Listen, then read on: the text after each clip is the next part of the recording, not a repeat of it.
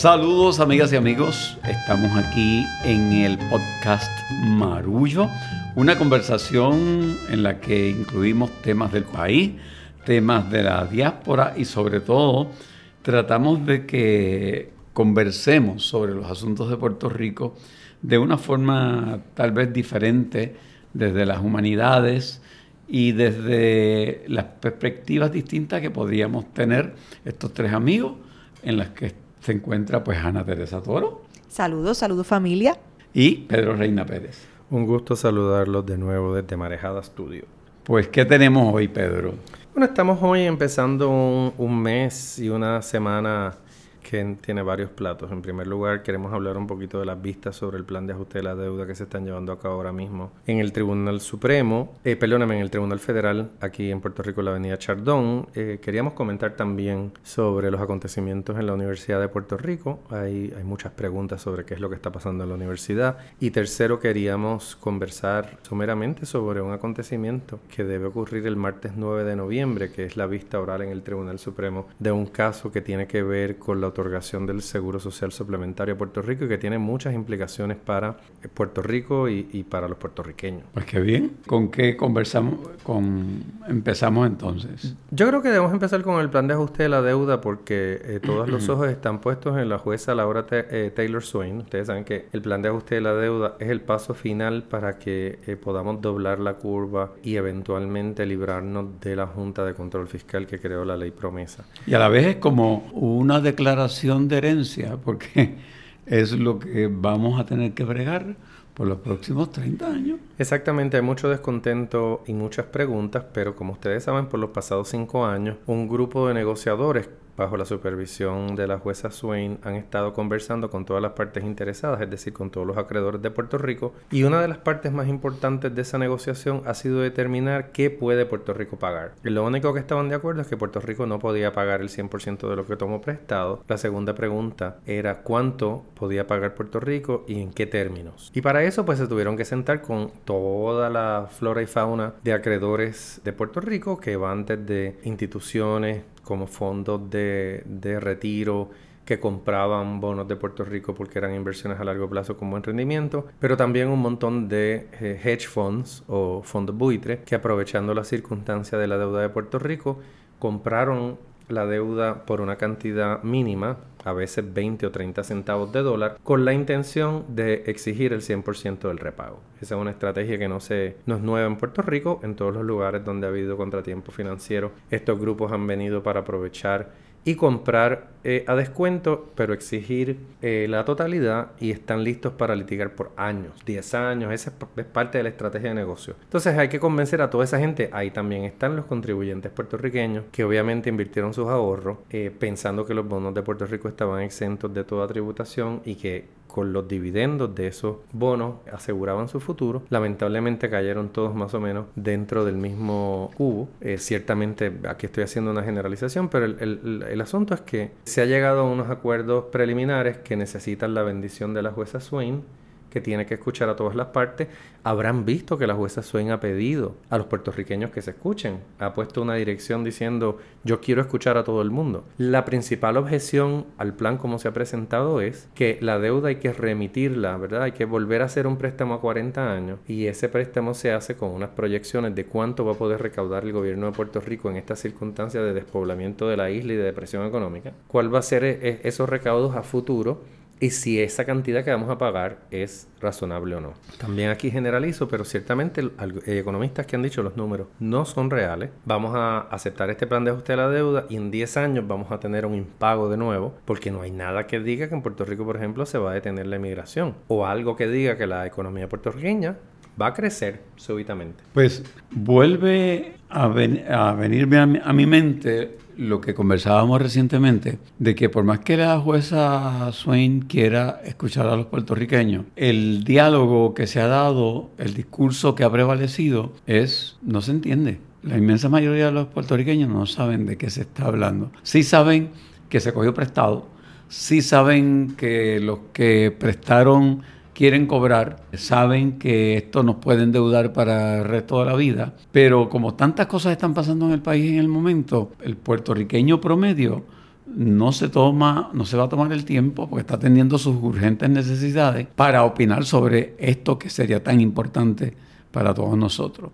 Y ahí yo veo ese desfase entre lo que se está hablando, las consecuencias que va a tener en nuestra población y, en cierta forma, lo increíble de que se pida la opinión de los puertorriqueños que quiere escucharlo es que no ha habido un proceso realmente abierto, honesto, de hacerle saber a todos los puertorriqueños de lo que se trata. No, y, además de eso, es tan triste que el futuro de un país se decida a partir de circunstancias que no solamente eh, no están claras para la mayoría de las personas, sino que son circunstancias que no toman en cuenta precisamente la creación y el diseño de un futuro para el país, porque deberíamos estar teniendo una conversación tomando en cuenta aquellas cosas que no son negociables, los servicios esenciales, el desarrollo económico, la posibilidad de, de educación futuro para el país, pero esa, esa ecuación no forma parte de esta toma de decisiones no forma parte de, la conversación. Y por otro lado, que es lo que, lo que recién conversábamos ahora, Silverio, cuando estábamos almorzando,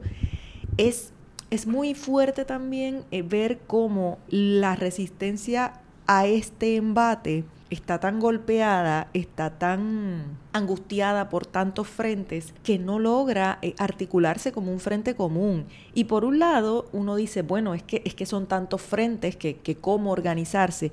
Y por otro lado, porque hay que ser autocríticos, habría que tener una voluntad muy grande de negociación por parte de quienes sí estamos pensando en el futuro del país. Y esa voluntad de negociación requiere incómodas y dolorosas concesiones, pero dolorosas concesiones que no estén a cuesta del futuro del país. Entonces, ese baile de déjame ganar terreno, no necesariamente ganar toda la batalla de golpe, pero quiero ganar terreno, eh, no siempre se consigue. Y eso yo lo digo con muchísimo, muchísima incomodidad, porque yo, yo quisiera que, que hubiese cosas que ya que pudiéramos garantizar de una, pero en una situación tan aguda y ante tantos intereses y resistencias en nuestra contra, pues yo le apostaría a ganar lo más posible y a empujar ese terreno hacia adelante, pero eso tampoco está pasando. Y nada, eh, eh, es una situación tétrica, yo, yo sí veo interés eh, en los medios de comunicación, se transmite casi minuto a minuto lo que están pasando en esas vistas y cuando este podcast salga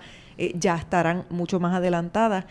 Creo que ahí se hablarán muchísimas cosas. Creo que eh, historiadores como ustedes deben estar muy atentos a, lo que se va a documentar en ese momento y lo que, y lo que ese, ese espacio de expresión va a vaticinar sobre el país en el futuro. Sin embargo, tengo poca esperanza del resultado. Por otro lado, eh, hablaba con alguien en estos días, que eso nos hace saltar al tema de la universidad. Hablaba con alguien hace poco acerca de la huelga del 2010 en la UPR, que esa fue esa huelga larga, larga, donde hasta creció un huerto en la universidad y, los estudiantes vivieron allí por mucho tiempo y la universidad cambió muchísimo eh, en su planta física y en, un poco su, lugar en el país después de esa huelga. Y, y yo creo que ya ha pasado tiempo suficiente como para que miremos esa huelga del 2010 de una forma, digamos, crítica, pero también viendo cómo todo lo que los estudiantes advirtieron en ese momento se ha materializado e incluso eh, ha sido peor.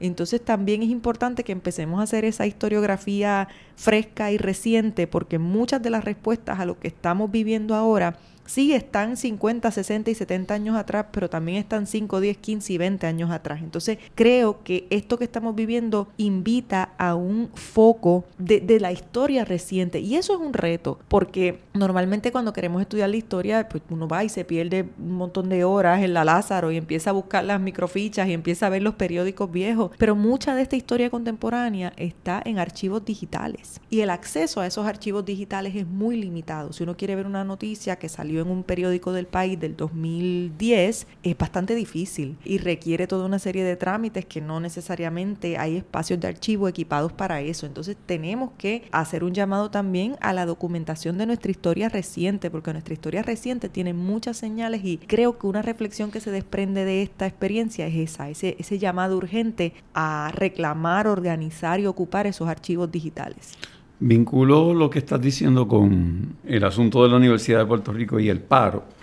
y entonces dejo que mi mente pues, corra en términos de qué opciones habría a no tener que cerrar la universidad. Eh, yo no tengo los suficientes elementos de juicio para juzgar las decisiones de los estudiantes y las respeto, porque ellos están allí, están en pie de lucha y esa gestión de ellos se les respeta. Lo que me pregunto es, si no podría ser una opción, todo lo contrario, que, que iría en contra de la línea hacia donde nos lleva la Junta de Control Fiscal y es abrir las puertas de la universidad a foros, a diálogos, a que haya una actividad artística, creativa en, en toda la universidad, que el tema predominante sea este asunto de la deuda y de su efecto en la comunidad puertorriqueña y que se invite a gente, por ejemplo, vamos a hacer este podcast allí en la universidad, que, la universidad esté abierto para abierta para que todas las mentes que tengan algo que decir sobre esto vayan y se expresen. Eh, eso que está pidiendo la juez Laura Swain, pues, ¿por qué no pedirle a la gente que vaya allí y haya foros donde se, se discuta y se vaya recopilando un poco lo mismo que tú dices de lo que la gente en Puerto Rico siente en este momento con respecto a este proceso tan complicado que está sucediendo. Porque qué mejor sitio que la universidad para discutir y pensar y repensar todo lo que nos está sucediendo. Yo pienso que hay una autocrítica que duele mucho y es que los puertorriqueños por distintas razones agotados, azotados, como estamos por, por, una avalancha de incidentes en los pasados cinco años, no hemos podido recuperar nuestra capacidad para proponer. Yo creo que reaccionamos a las cosas, eh, reaccionamos con dolor, reaccionamos con rabia, pero ha quedado faltando que podamos concertar eh, alternativas. Yo entiendo que y lo quiero dejar meridianamente claro, la ley promesa es una ley colonial que pone en evidencia la indefensión de Puerto Rico ante los poderes políticos de Estados Unidos, es decir, sus miembros fueron nombrados por congresistas que no nos representan porque nuestra situación no nos permite escogerlos y además tienen inmunidad. Y eso hay que reconocerlo como tal y se tiene que ir la, la Junta.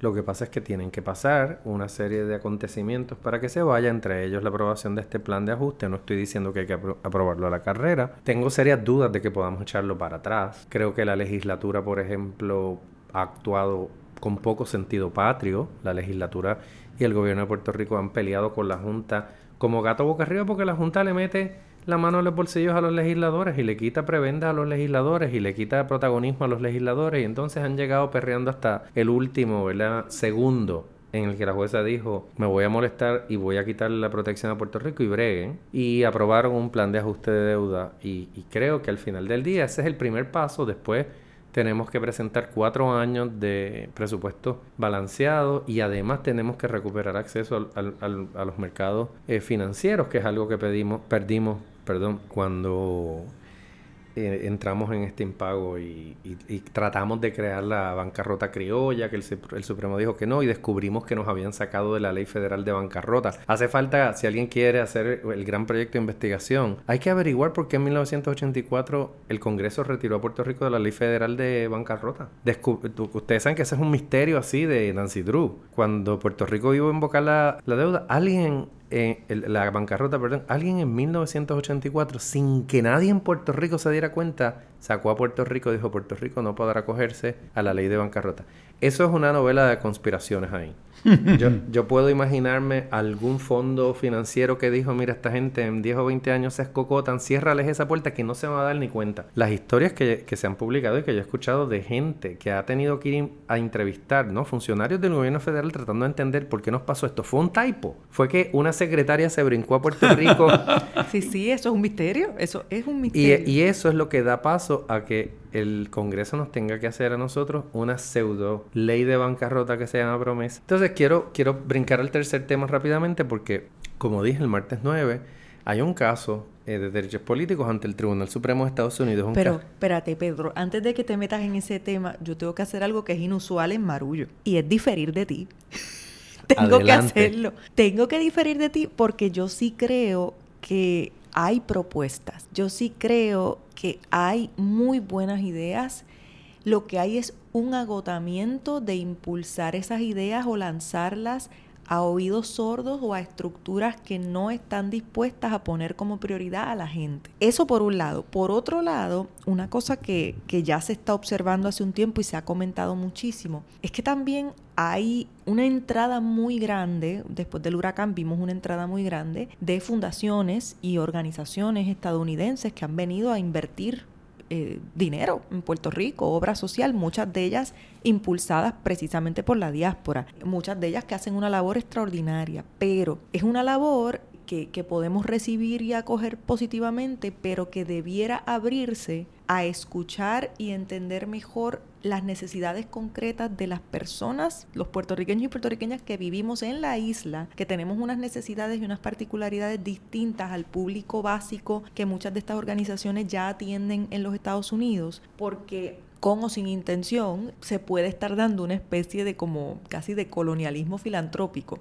eh, un poco dirigiendo eh, los esfuerzos, dirigiendo los estilos, dictando cómo es que se debe eh, eh, trabajar ese plan, metiendo nuestras ideas y nuestros proyectos en, los, en las cajitas de algunas propuestas que están diseñadas para comunidades latinas en los Estados Unidos o para comunidades en las cuales los puertorriqueños somos de alguna forma extranjeros, no en el sentido de ciudadanía, pero extranjeros en el sentido cultural. Y aquí en Puerto Rico no somos extranjeros. Entonces también hay como un desfase entre los proyectos y propuestas que buscamos encaminar, ya sea desde el tercer sector o desde las instituciones eh, gubernamentales o incluso privadas, y la capacidad que tenemos de, de impulsarlas como las visualizamos y como sabemos que pueden tener y rendir fruto. Entonces, en ese sentido, como hablemos hablado en otras ocasiones, la crisis de imaginación eh, eh, no está en la calle. Yo creo que la crisis de imaginación está en, las estructuras. Yo quiero hacer una enmienda al comentario. Creo que me refería, hice una generalización. Me refería sobre todo a,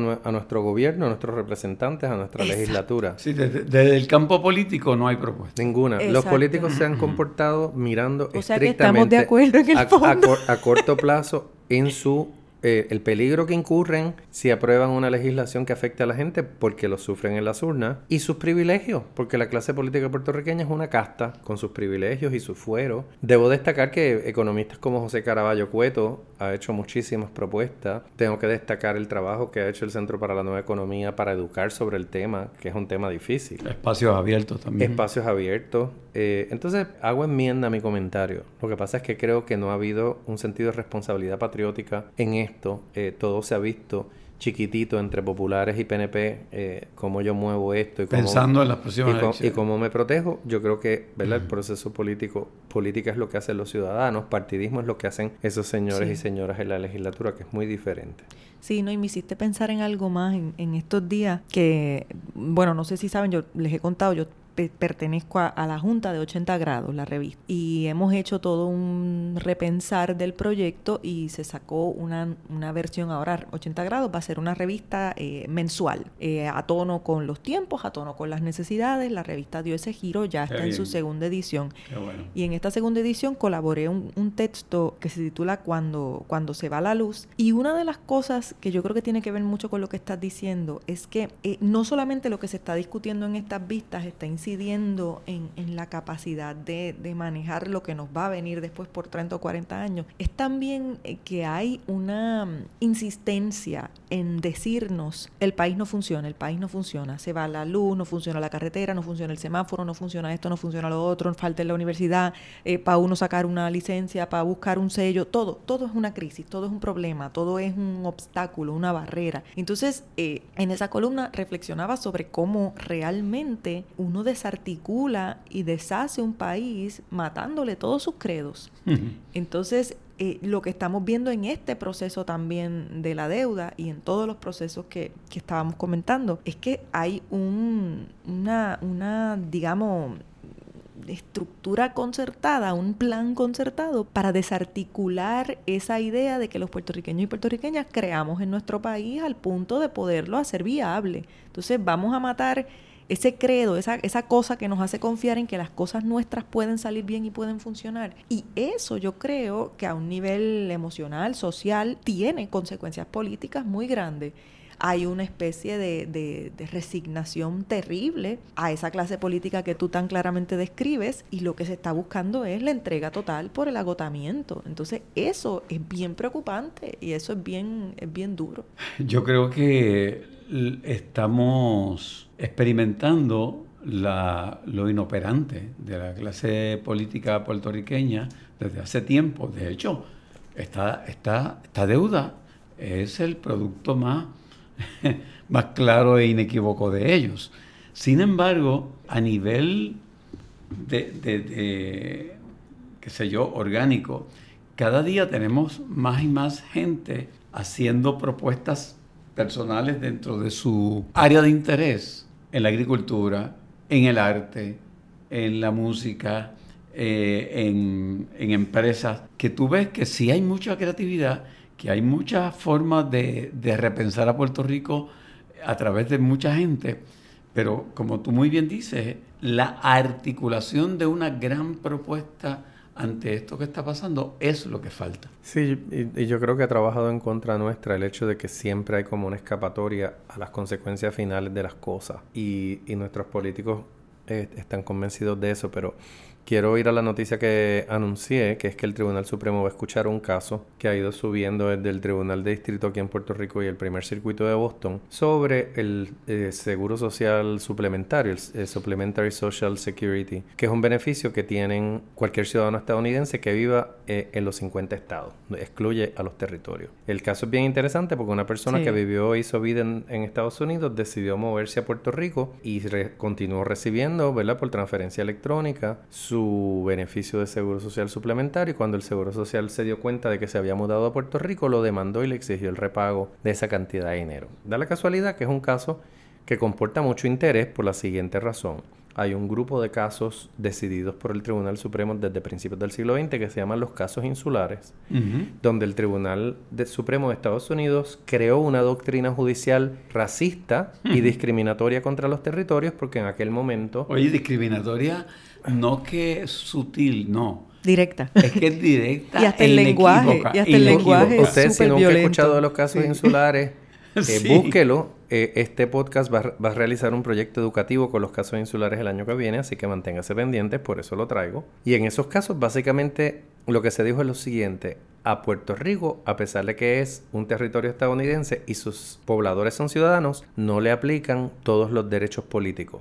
Es decir, la constitución de Estados Unidos no aplica plenamente en Puerto Rico y en una, variedad de casos, ¿verdad? Llegaron a la conclusión de que en parte era porque en Puerto Rico no se pagaba impuestos a los ingresos individuales, ¿verdad? Eh, income tax. Entonces, desde entonces, usted, por ejemplo, en su cheque, si trabaja en Puerto Rico, le retiran Seguro Social, Medicare, etcétera, y usted lo paga, se lo retiran como cualquier otro ciudadano de Estados Unidos, como si estuviera en Nueva York. Pero cuando usted se retira y va a coger su Seguro Social, el Seguro Social le paga menos de lo que le tocaría. En otras palabras, si usted después de trabajar 30 años en Puerto Rico se muda a la Florida, va a recibir más dinero de Seguro Social y de Medicare que si se quedara en Puerto Rico.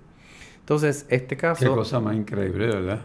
Todos los que quisieran que el Tribunal Supremo de Estados Unidos metiera la cuchara en la olla de lo político miran estos casos. Así fue el caso de Sánchez Valle. El caso de Sánchez Valle básicamente reiteró la doctrina de los casos insulares, es decir, discriminamos contra los puertorriqueños porque, son, porque son mestizos, porque podemos, porque no tienen el nivel y porque en realidad la salida siempre del Supremo es decir, ah, eso es un problema del Congreso, no nos metan ahí. Pero fue el Supremo, sin embargo, a finales del 19, el que se metió ahí y dijo, espérate, espérate, a estos prietos en taparrabo no me los eleves a categoría de ciudadano inmediatamente.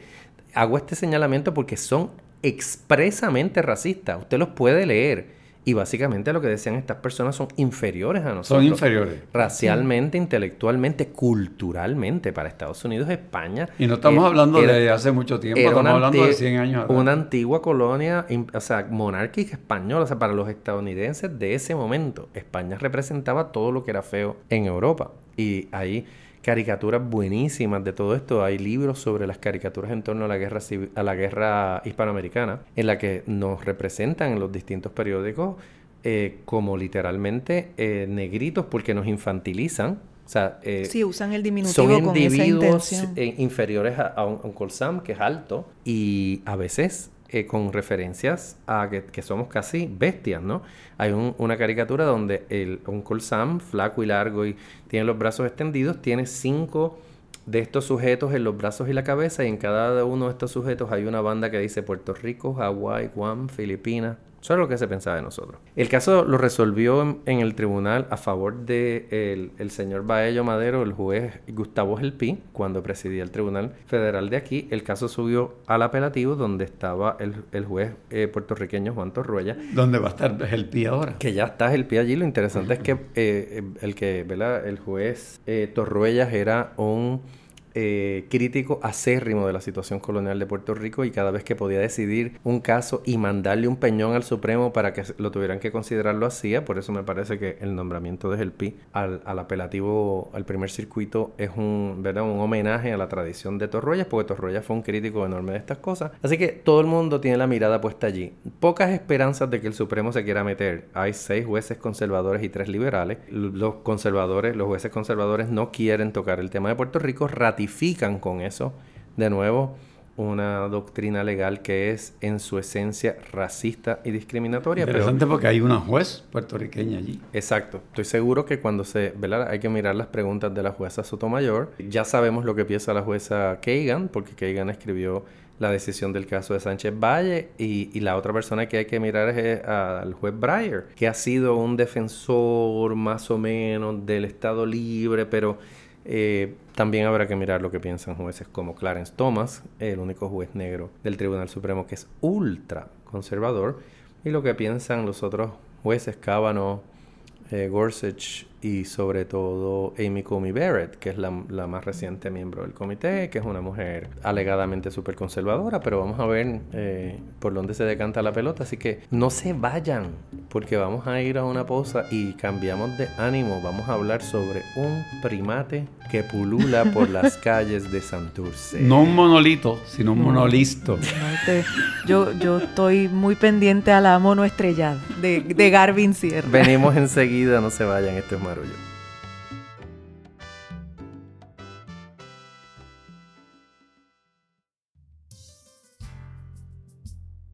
bueno, y quiero decir que un amigo marrullero, Wilfredo Míguez, nos obsequia su legado en su cumpleaños Quiero decir que mi Wilfredo Míguez es abogado y contador público de profesión, pero toca la trompeta y escribe libros también. Y hoy, por motivo de su llegada al séptimo piso, ya yo llegué y es chévere. Quiere regalarnos su música y sus libros. Así que escucha y deleítate con su música a través de Spotify.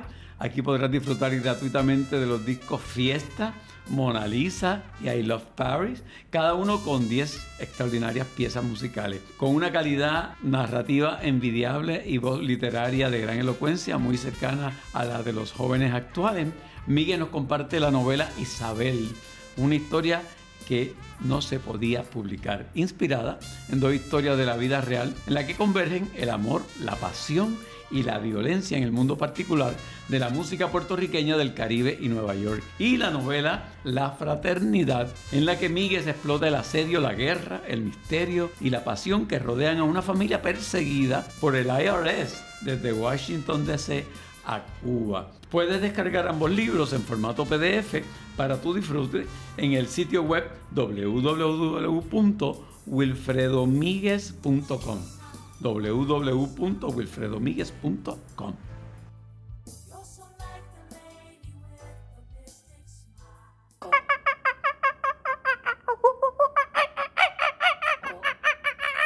Oiga, y una noticia que para muchos resulta jocosa, pero para otros altamente preocupante.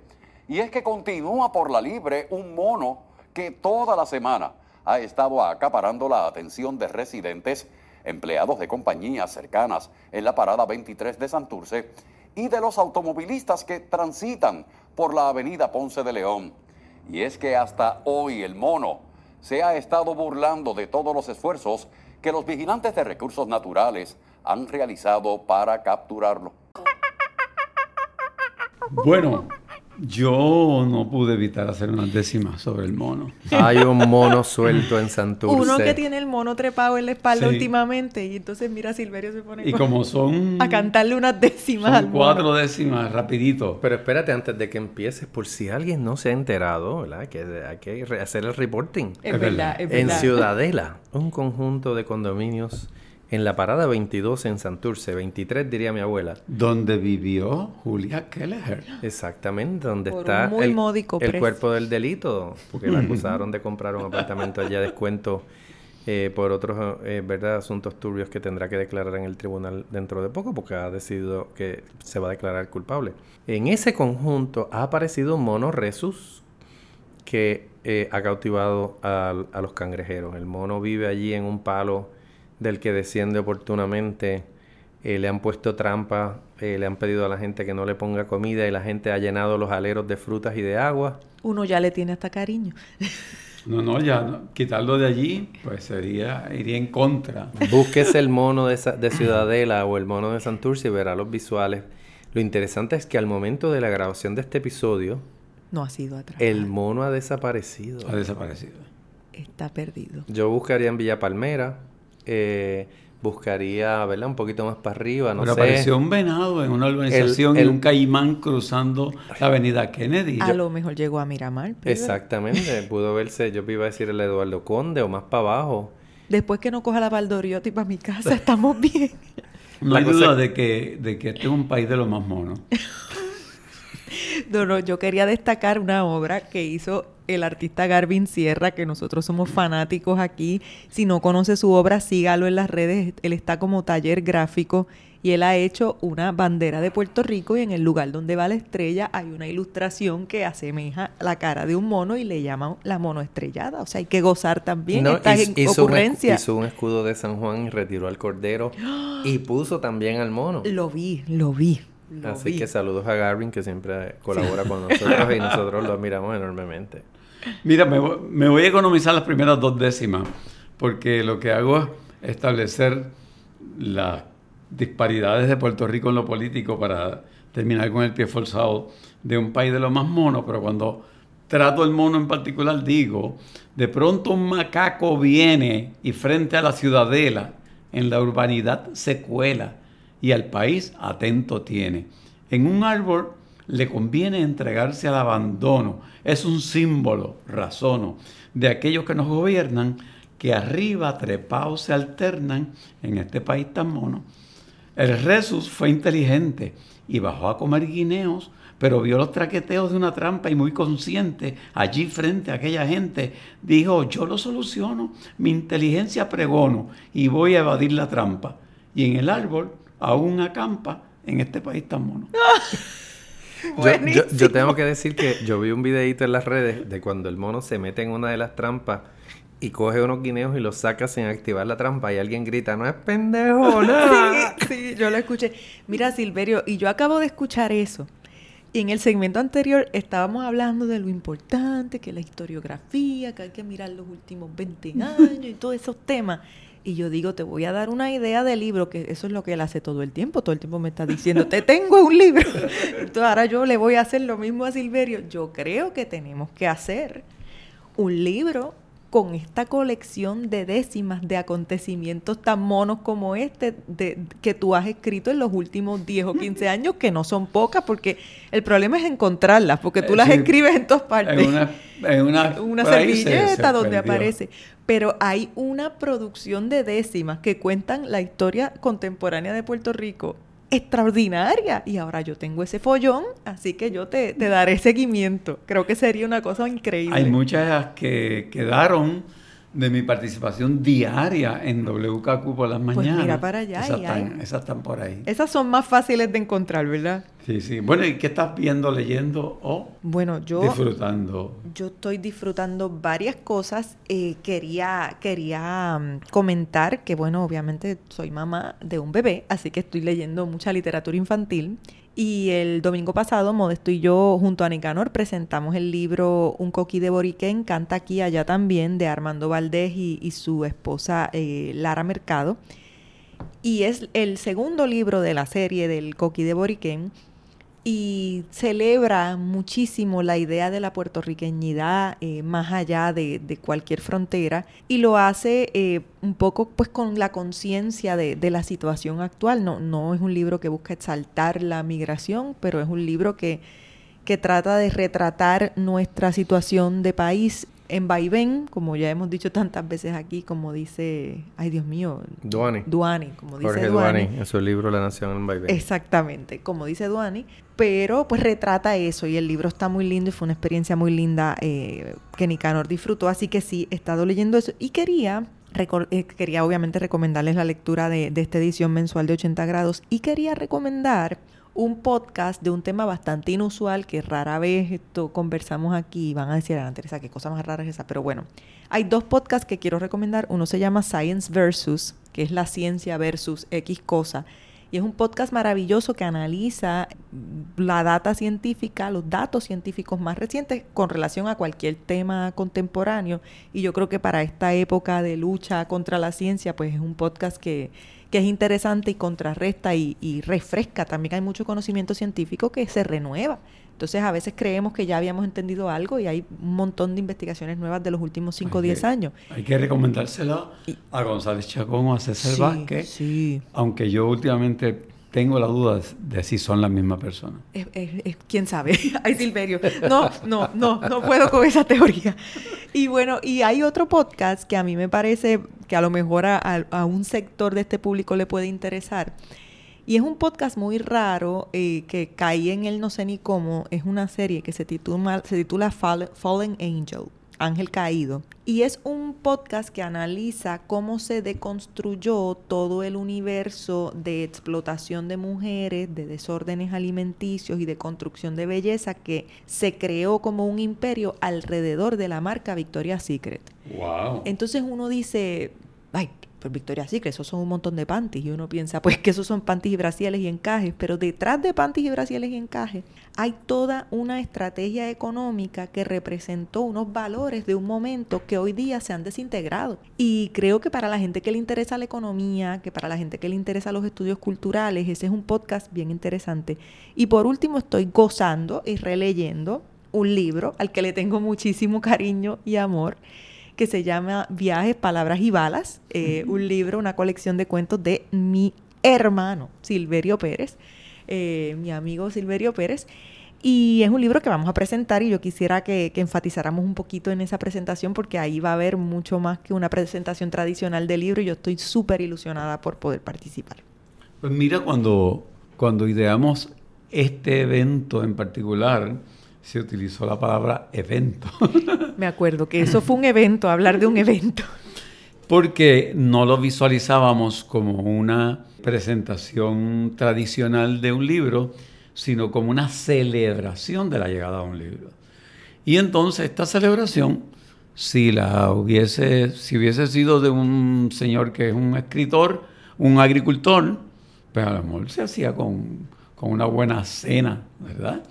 Si hubiese sido a lo mejor un libro que sale de una persona que, que viene de la academia, pues a lo mejor una buena discusión académica, pero como yo vengo de la música, pues yo la pensé que esa celebración debiera tener música y música única y íntimamente relacionada con el texto. Sí.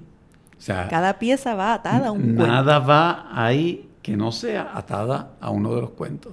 Y aquí uno convoca pues a, los que te van a decir que sí, que son extraordinarios músicos que siempre han estado contigo. Dani Díaz es una persona que, que, es un virtuoso de la percusión y de la música.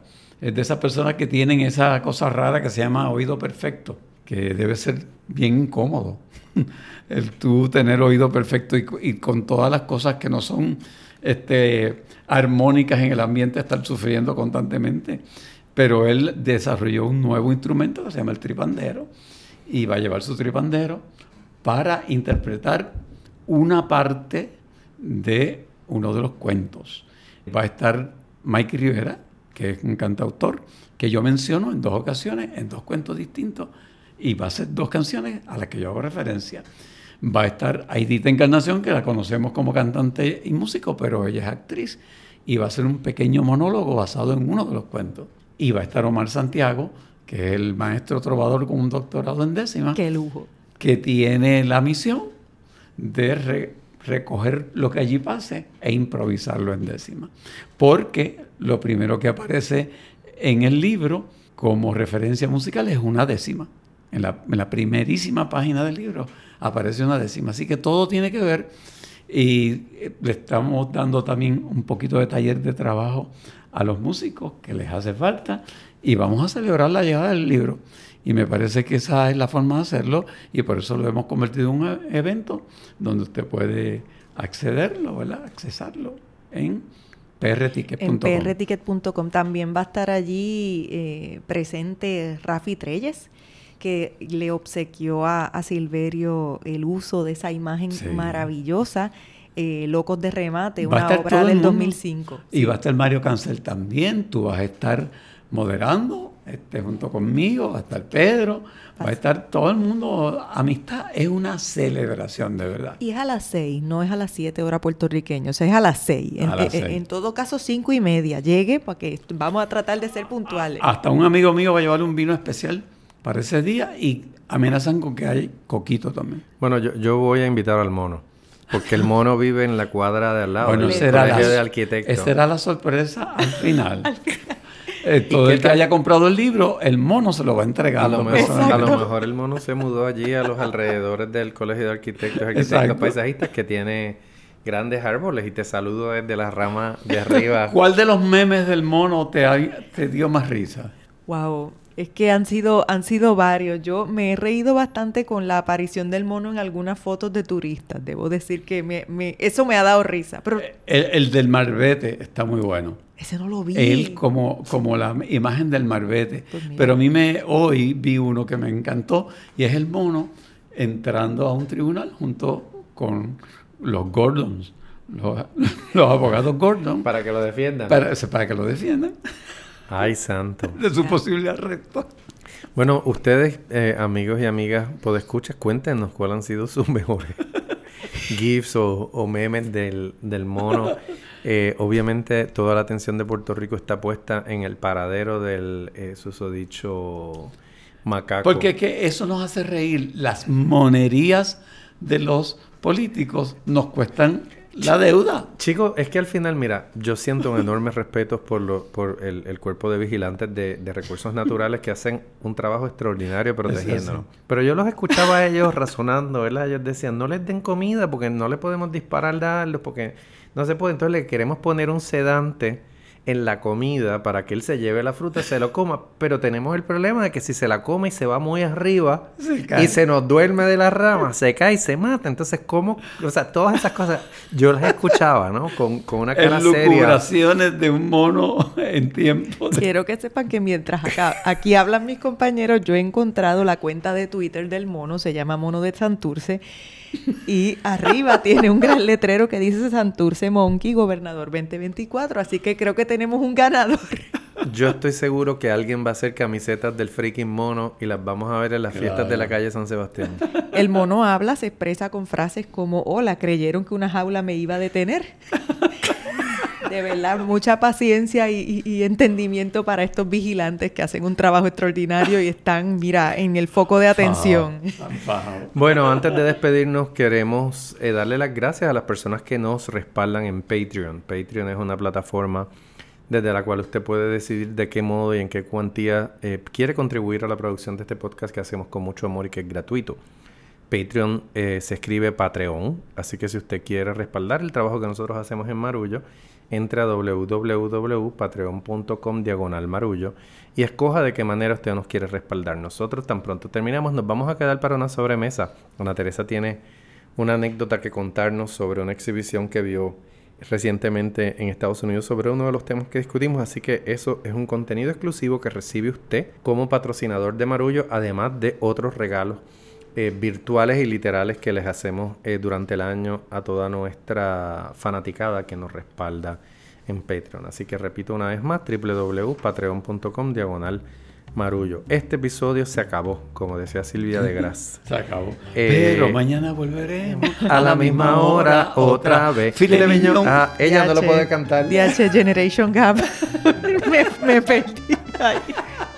Ese fue nuestro pequeño homenaje a, a Damirón Chapuzó y a Silvia de Gras que dominaron en los programas del mediodía, En, en, la televisión puertorriqueña cuando yo era un niño.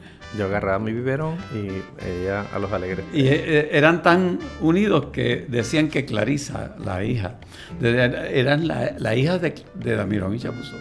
Y ah. no era la hija. Y Damirón era, tocaba las maracas y, y Chapuzó. no, Chapuzó las maracas y Damirón el piano. El piano. Mira, yo, yo regreso a la cuenta del mono. Nos despedimos desde Mareja Estudio. Yo soy Pedro Reina Pérez. Muchas gracias por estar con nosotros. Se despide de ustedes Ana Teresa Toro. Hasta la próxima. Y Silverio Pérez para decir que esto, es Marullo.